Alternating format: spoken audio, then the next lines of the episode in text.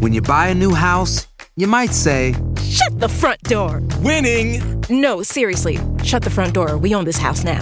but you actually need to say, Like a good neighbor, State Farm is there. That's right. The local State Farm agent is there to help you choose the coverage you need. Welcome to my crib. no one says that anymore, but I don't care.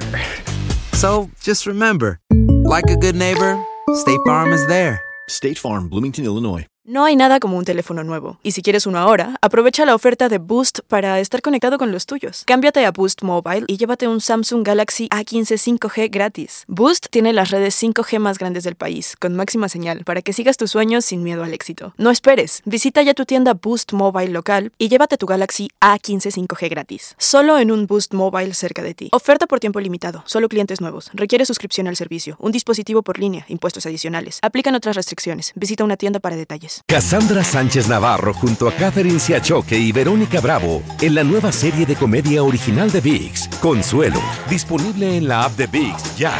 Advertencia. Este programa contiene casos de crimen, apariciones, misterio, conspiración y violencia.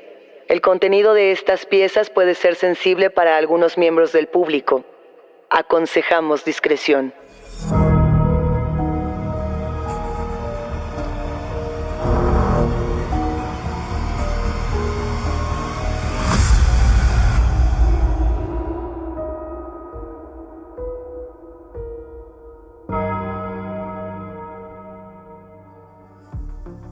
Saludos enigmáticos, bienvenidos, bienvenidas a esta conversación con nuestros especialistas en misterio. Los invitamos a seguirnos en nuestras redes sociales, Instagram y Facebook, porque hoy vamos a hablar con Cassandra Vicario sobre el caso de H. H. Holmes. Recuerden que pueden escucharnos a través de la app de Euforia, la página de YouTube de Euforia Podcast o donde sea que escuchen sus podcasts. Y no, no se olviden de suscribirse o de seguir el show para que no se pierdan ni un momento de enigma sin resolver. Multiasesino, vígamo, seductor, resucitador, falsificador, ladrón y estafador. Calificado como un hombre sin paralelo en los anales del crimen, se dice que sofocaba a sus víctimas en una bóveda. Que hirvió a un hombre en aceite y envenenó a numerosas mujeres para apoderarse de sus fortunas. Así es, hoy vamos a hablar del caso de H. H. Holmes, el primer asesino serial de Norteamérica. Y nos entusiasma mucho, Daniel, poderle dar de nueva cuenta la bienvenida a Cassandra Vicario, periodista, escritora y productora de radio. ¿Cómo estás, Cassandra? Muy bien, Daniel, Luisa, un gusto estar con ustedes este día para platicar sobre la conocida bestia de Chicago. También se le conocía con ese mote a H.H. H. Holmes. La bestia de Chicago. Cass, yo creo que para los grandes admiradores de este género del true crime, esta historia es muy conocida, este nombre le suena, pero ¿cómo empezar a hablar de un personaje tan importante? Sí, H.H. Holmes es, eh, y a lo largo de que vayamos desarrollando su historia, muchos de los enigmáticos seguramente recordarán que vieron o escucharon en televisión algo de algunos elementos tomados de su historia que se fueron adaptando eh, a series de televisión y por supuesto también eh, series de detectives y demás, ¿no? Incluso se hace referencia a él cuando se habla en estas series de, asesinos seriales eh, reales, pues por supuesto que es referente precisamente por ser considerado el primer asesino en serie norteamericano. ¿Cómo empieza la historia de H.H. H. Holmes? Es 1981, eh, estamos en New Hampshire y nace Herman Webster Mudgett. Ese era el nombre con el que nació este personaje. Se dice que desde muy pequeño estaba fascinado con los esqueletos y pronto comenzó a obsesionarse con la muerte. Hay una eh, historia que no se puede documentar como tal, pero dicen que incluso hay una ligera sospecha de que haciendo uso de un juego infantil, digamos, o siendo un infante jugando, entre comillas, asesinó a otro de sus compañeritos de, de juego. Pero digamos que es solamente un, un rumor o algo que se cuenta, aunque pudiera ser eh, bastante cierta esta situación porque el tipo era realmente muy inteligente y desde temprana edad precisamente dio muestras de esta inteligencia sobre el resto de los niños de su edad. Normalmente cuando tenemos estos perfiles CAS suele haber como un detonador para estas personalidades. ¿Sabemos cuál es en el caso de HH Holmes?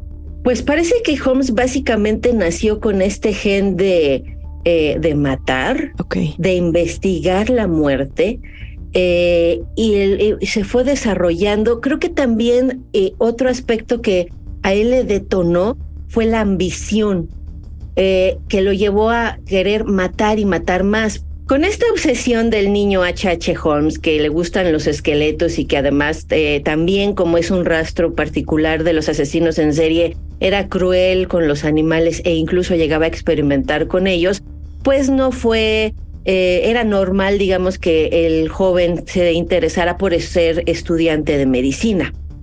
De entonces, después de graduarse en la secundaria a los 16 años, esto es un dato que a mí me parece muy interesante y que no encontramos documentación del por qué ocurre, pero después de terminada la secundaria a los 16 se cambió el nombre a Henry Howard Holmes, que es finalmente el nombre con el que lo vamos a, conocer y cuya abreviatura HH Holmes pues lo convertiría en un personaje famoso. Hasta donde yo tenía entendido, algo que se sabe desde hace muchos años tiene que ver con cómo te cambias el nombre o cómo eliges tu, tu nombre firma, es decir, para llamar la atención de las personas. Y se dice que si tú te llamas, no sé, Juan Juárez, es decir, doble J, tu nombre es mucho más memorable y entonces te vuelves mucho más atractivo. Repetir las siglas A, A, B, B, B, C, etcétera, lo que generaba es un nombre mucho más seductor. ¿Crees que lo haya hecho con esa intención? Mm, es una es muy interesante, Luisa. Podría ser Henry Howard Holmes, pues finalmente sí suena bien, ¿no? H.H. Holmes, como le gustaba que lo llamaran, también suena interesante. El hecho de que lo hiciera a los 16 años también me parece, digamos, eh, pensando que es una persona más inteligente del promedio, probablemente sí haya pensado que eh, cambiar su nombre a algo que le diera mucha más presencia o mucho más poder al mencionarlo, le iba a funcionar mejor para lo que él pues ya venía planeando hacer. ¿Y qué pasó después? ¿Qué fue lo que sucedió después de que se cambia su nombre? Bueno, pues entonces Holmes se va a una pequeña escuela de medicina en Vermont y finalmente eh, resulta aceptado en la Facultad de Medicina de la Universidad de Michigan. Mientras estaba inscrito en la facultad, aquí ocurre otro, otro, otra etapa interesante en la vida de Holmes, este empieza a robar los cadáveres del laboratorio, los quemaba, los desfiguraba y lo interesante era que los plantaba, o sea, plantaba estos cuerpos para que parecieran escenas de accidentes. Eh, el escándalo que había detrás de esto, vaya, no era una mera cosa, no era una mera cosa artística, era hacer un montaje de fraude para poder cobrar las pólizas de seguros. Se supone que antes de robarse los cadáveres del laboratorio, Holmes eh, hacía pólizas de seguro para estos muertos, se robaba los cadáveres, montaba las escenas del crimen y cobraba los seguros. Bueno, pero entonces ahí estaríamos hablando de una persona que tenía esta mente de estafador totalmente definida. Quizá la pregunta, Cass, sería ¿qué fue primero, el asesino o el estafador? Yo algo que sabía era que de pequeño sus compañeros de escuela en una especie de, mm, dinámica de bullying lo hicieron tocar un cadáver. Y yo creo que podría empezar ahí la fascinación tal vez. ¿Cómo ves, Cas? ¿Qué piensas? Puede ser. El, el, asunto con estos asesinos en serie que ya datan de estos años 1700, 1800 es el asunto de que hay poco que se pueda documentar y demasiado que se pueda decir, ¿no? Entonces, realmente encontrar una evidencia física de qué fue, em, si este hecho de que tocó un cadáver ocurrió y le traumó, pudo ser, pudiera ser, pero quién sabe si haya sido el detonante. Yo creo que en el caso de Holmes sí había una fascinación por la muerte, sí había estos eh, rasgos de violencia animal que son muy característicos y precisamente eh, el estudio de la medicina y que de estar cerca de cadáveres, creo que, creo que eh, más bien estamos hablando quizá de un impulso necrofílico que le llevaba a, eh, a esta fascinación de estar tan cerca de cadáveres y, y, esta obsesión por estar cada vez más cerca de ellos e incluso crearlos. Entonces, más allá de obtener dinero fácil, también estaba el asunto de estar cerca de cuerpos sin vida, que me parece que a Holmes era algo que, pues él, desde su particular punto de vista y de vida, pues le gustaba demasiado. ¿Cómo fueron estos primeros asesinatos? ¿Cómo comienza e, e, esta violencia que además fue escalando y se volvió cada vez más brutal, me atrevería a decir? Sí, y es que Holmes, por ejemplo, bueno, en el 84 finalmente se gradúa de médico, se va a Chicago y ahí es donde comienza, digamos, su, su época de esplendor, por decirlo de alguna forma. Él consigue trabajo en una farmacia eh, con, aquí viene otro dato interesante, como el doctor Harry H. Holmes. Yo creo que también por el hecho de que precisamente hacía fraudes de seguro, intentaba hacer algunas modificaciones en su nombre para que no fuera tan evidente. Eh, ahí empieza a trabajar en esta farmacia, el dueño de la farmacia fallece, se queda la esposa de este hombre eh, como responsable del, del local, sin embargo Holmes convence a la viuda para que le permita comprar la farmacia, pero lo interesante es que un día la viuda desaparece, nunca más la vuelven a ver cuando van a investiga la policía el hecho y eh, cuando Holmes eh, es entrevistado, él afirma que la viuda se mudó a California. Sin embargo, la historia pues no se pudo verificar. Nunca hubo registros de que eh, la viuda estuviera verdaderamente viviendo en California. Nadie habló con ella, no se supo absolutamente nada más de ella. Cass, ¿tú dirías que esta viuda Melissa Holden fue su primera víctima? ¿Podríamos hablar de una primera víctima aquí? Yo diría que sí, documentada sí. Yo creo que esta es la primera víctima de Holmes como tal, porque lo demás era simplemente un hurto de cadáveres y pues tampoco podemos confirmar el hecho de que haya matado a algún niño, siendo él también un infante en sus primeros años de vida. Entonces, digamos que eh, a manera de lo que se puede documentar, yo diría que esta mujer sí podría ser sin duda la primera víctima de Holmes. Tampoco encontraron eh, restos del cuerpo de, de ella. También eh, pensemos que, em, dado la cantidad de víctimas que tuvo Holmes, porque ya iremos hacia allá, y la escasa, los, los escasos avances en la ciencia forense, pues poder identificar vía eh, estructuras dentales o ADN, pues era imposible, ¿no? ¿Qué pasa con, con el modus operandi? Conforme vemos estos casos, una primera víctima, segunda, tercera, empezamos a ver que hay un patrón muy... Mm, es que no quiero decir exacto porque se va poniendo cada vez más creativo HH Holmes, pero, pero ¿qué ocurre precisamente con ese modus operandi? Pues es muy interesante, Luisa, porque después de que se hace Holmes con la farmacia, eh, se da cuenta que al otro lado de la calle donde está el, local hay un lote abandonado. Y entonces eh, lo compra, se hace dueño de él y empieza a diseñar y a construir un hotel de tres pisos. En el barrio donde vivía Holmes le llamaban a este lugar el castillo.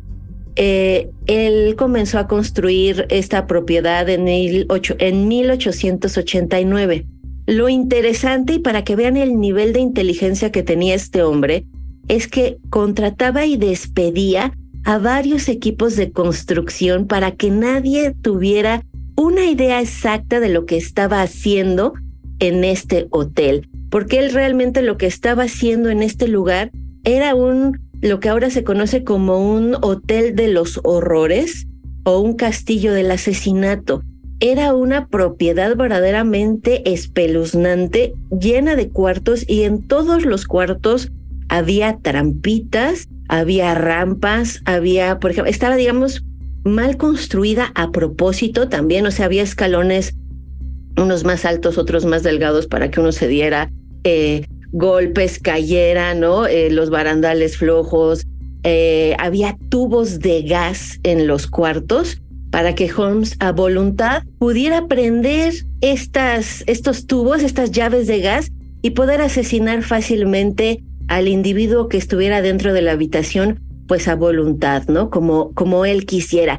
Este lugar finalmente tenía una, una pinta de hotel, así lo vendió, de hecho, y después cuando la policía finalmente lo descubre es cuando se dan cuenta que tiene todo esto allá adentro. Em, cuando el Hotel de los Horrores es finalmente terminado en 1891 y Holmes entonces pues comienza a hacerle publicidad.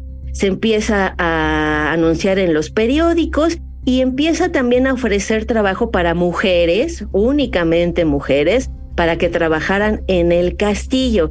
Empieza a vender el castillo u hotel, como le quieran llamar, como un lugar para eh, alojarse eh, por negocios, placer o demás, ¿no?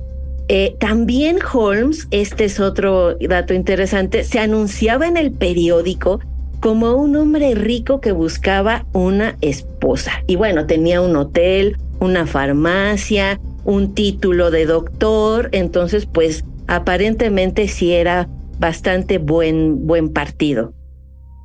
No hay nada como un teléfono nuevo, y si quieres uno ahora, aprovecha la oferta de Boost para estar conectado con los tuyos. Cámbiate a Boost Mobile y llévate un Samsung Galaxy A15 5G gratis. Boost tiene las redes 5G más grandes del país, con máxima señal, para que sigas tus sueños sin miedo al éxito. No esperes, visita ya tu tienda Boost Mobile local y llévate tu Galaxy A15 5G gratis. Solo en un Boost Mobile cerca de ti. Oferta por tiempo limitado, solo clientes nuevos. Requiere suscripción al servicio, un dispositivo por línea, impuestos adicionales. Aplican otras restricciones. Visita una tienda para detalles. Cassandra Sánchez Navarro junto a Catherine Siachoque y Verónica Bravo en la nueva serie de comedia original de VIX, Consuelo, disponible en la app de VIX ya. Ohio, ready for some quick mental health facts? Let's go. Nearly 2 million Ohioans live with a mental health condition. In the U.S., more than 50% of people will be diagnosed with a mental illness in their lifetime. Depression is a leading cause of disability worldwide. So, why are some of us still stigmatizing people living with a mental health condition when we know all of this? Let's listen to the facts and beat the stigma. Ohio, challenge what you know about mental health at beatthestigma.org. No respires. Regresamos a Enigmas sin resolver.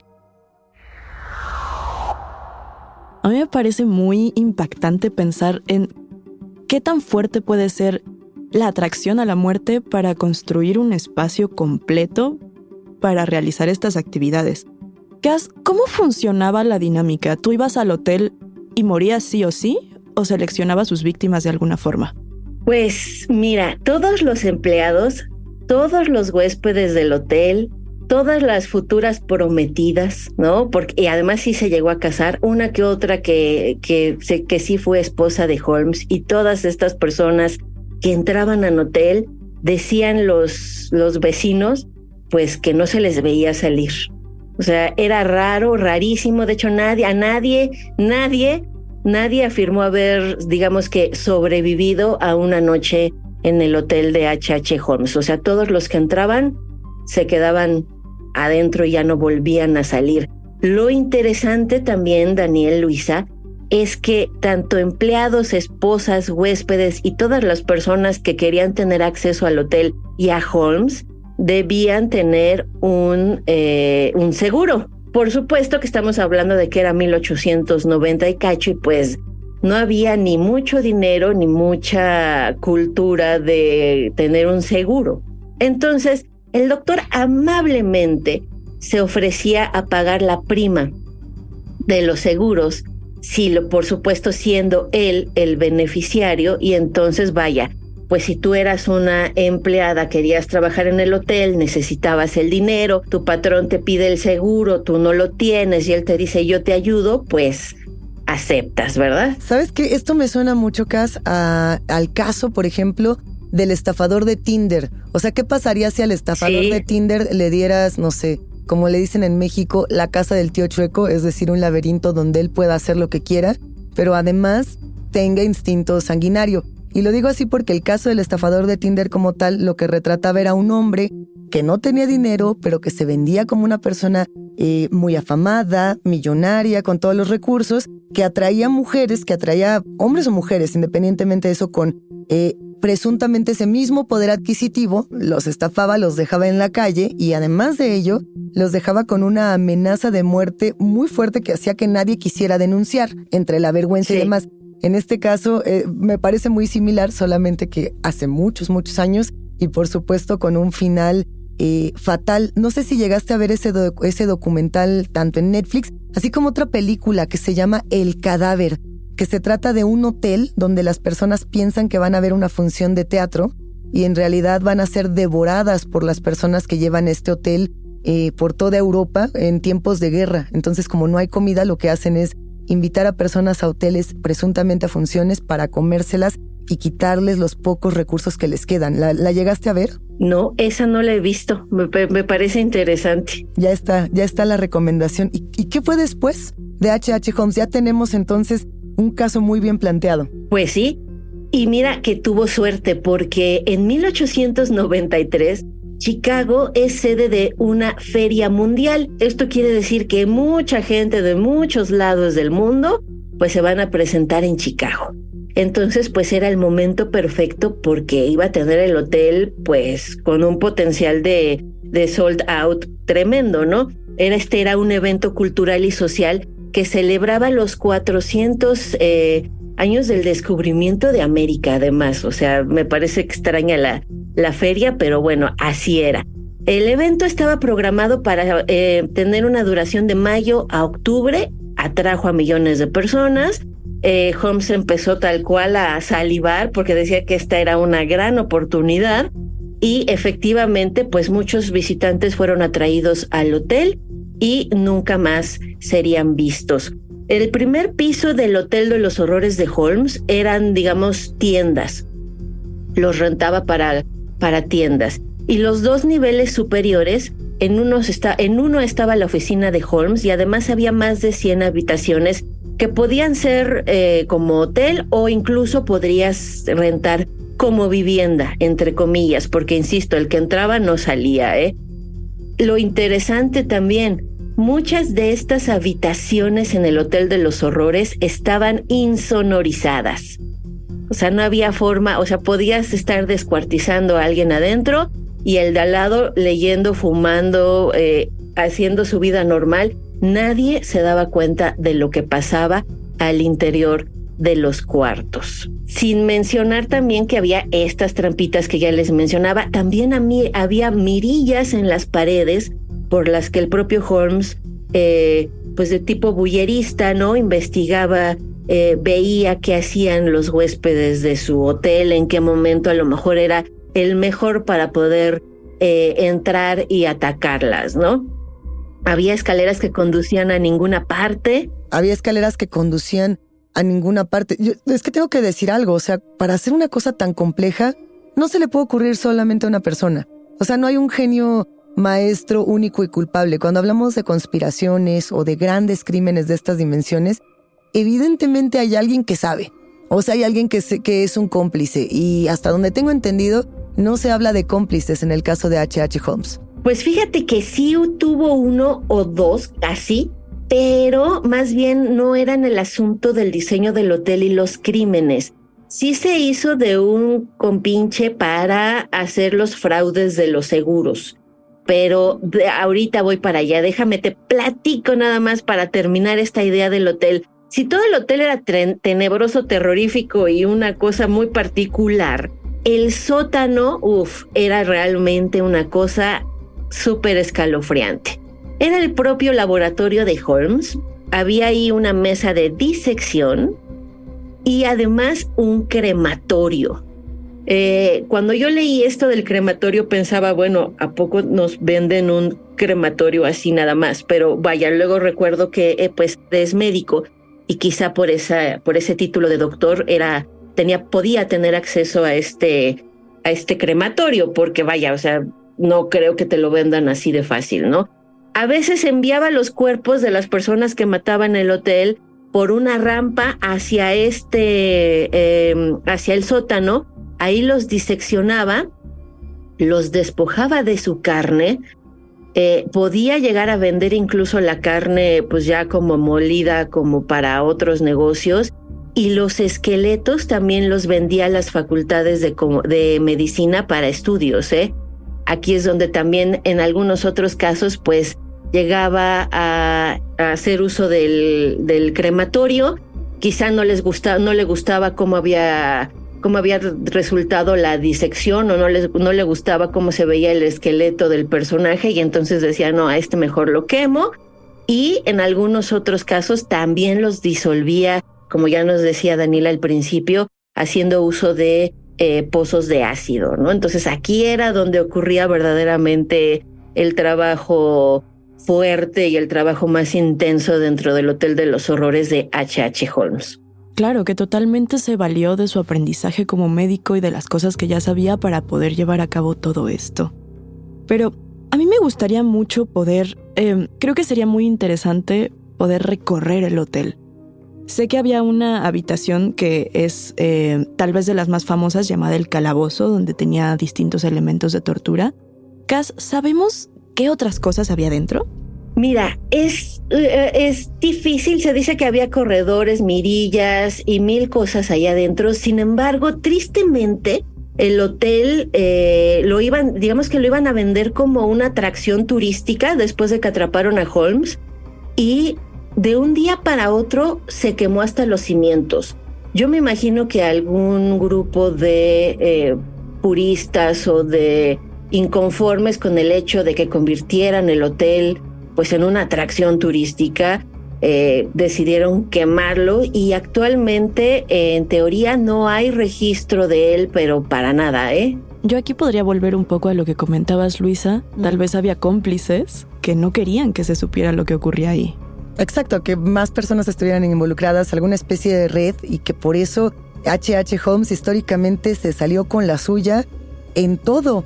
Cass, eh, en una especie de epílogo, en esta suerte de, de final, ¿qué aprendieron los asesinos seriales del presente de un personaje como este? Porque siento que es de los primeros que generó un esquema no solo de estafa, sino de crimen, de asesinato, de muerte, de sangre, y también un poco hasta de, irónicamente, de sentido del humor frente, frente al crimen y la violencia. Pues mira, yo creo que Holmes sí nos da como eh, actualmente muchas, muchas, uh, muchos signos de los que los asesinos seriales vuelven a, a repetir con el paso del tiempo. Holmes siendo una persona pues de aparente honor, ¿no? Porque se mostraba en sociedad como un hombre culto, rico, interesante, un gran partido, eh, pero por dentro era realmente una persona enferma eh, y muy deseosa de obtener recursos con fraudes y robos y asesinatos y demás, ¿no?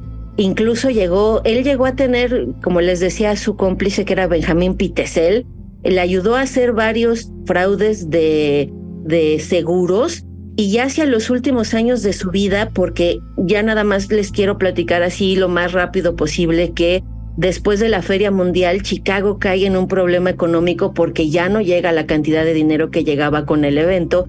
Holmes cierra el hotel y se dedica entonces a hacer más fraudes con Pitesel y después regresa porque entra como en una especie de eh, no sé, como que le da un delirio de, eh, que ya lo empiezan a, la, la, policía ya se empieza a dar cuenta de que es una persona fraudulenta, las compañías de seguro también, entonces empieza como a desesperarse un poco, se regresa a Chicago no sin antes asesinar a Pitesel y a los hijos de Pitesel.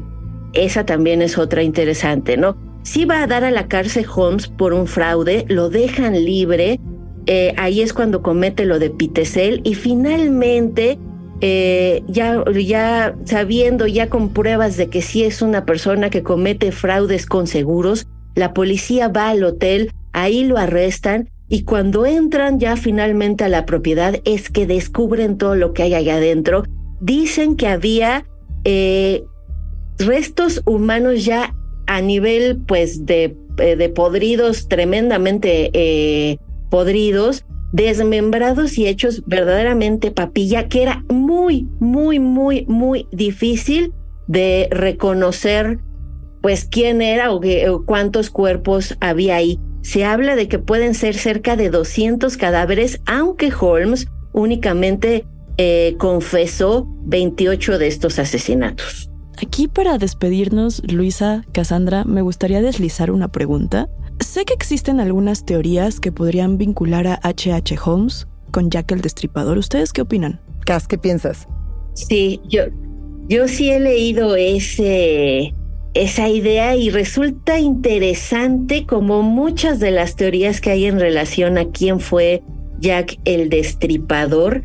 Eh, puede ser interesante. Yo creo que ese podría ser tema para, para compartir con los enigmáticos en otra ocasión, porque sí puede, sí creo que puede haber algunos lazos, aunque no estoy tan segura. Yo creo que tendríamos como que hacer una cronología de hechos entre la, vida de Holmes y los asesinatos. De entrada, pues estamos eh, eh, Holmes se movía mucho en Estados Unidos y ya que el destripador era en Londres, en Whitechapel, entonces eh, habría como que investigar si realmente Holmes llegó a viajar a Europa. Yo realmente no tengo un registro de ello como tal. Yo lo que siento con eso es que muchas veces tendemos a, generar como esta figura del boogeyman, ¿no? Del coco, del, del villano, y ya que el destripador eh, ha funcionado como un emblema para hablar de muchos asesinos con el nombre de uno solo, ¿no? Eso es algo de lo que se ha dicho también, pero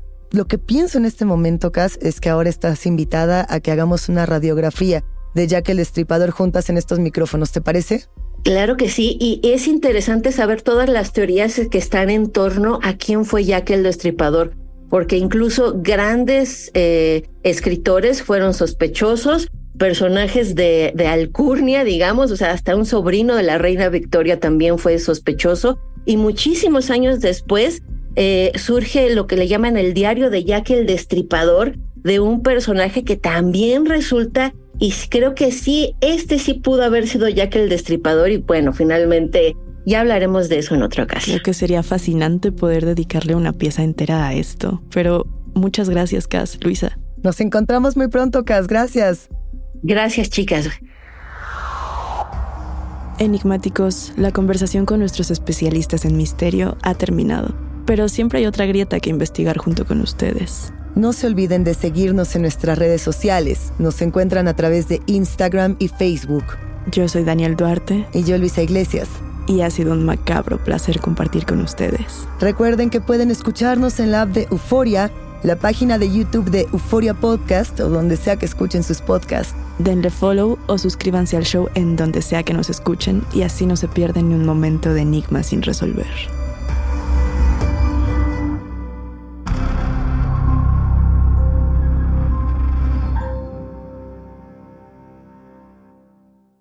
Cassandra Sánchez Navarro junto a Catherine Siachoque y Verónica Bravo en la nueva serie de comedia original de VIX, Consuelo, disponible en la app de VIX ya. Save big money on plant protection supplies. Now at Menards. Defend your garden with Triazicide Insect Killer. Its fast acting formula protects lawns, vegetables, and many other plants. It kills more than 260 insects by contact, above and below ground. Choose from ready to spray, concentrate, or granular. Save big money on Triazicide Insect Killer at Menards. And check out our weekly flyer on Menards.com for all the great deals happening now. Save Ohio, ready for some quick mental health facts? Let's go. Nearly 2 million Ohioans live with a mental health condition. In the U.S., more than 50% of people will be diagnosed with a mental illness in their lifetime. Depression is a leading cause of disability worldwide. So, why are some of us still stigmatizing people living with a mental health condition when we know all of this? Let's listen to the facts and beat the stigma. Ohio, challenge what you know about mental health at beatthestigma.org.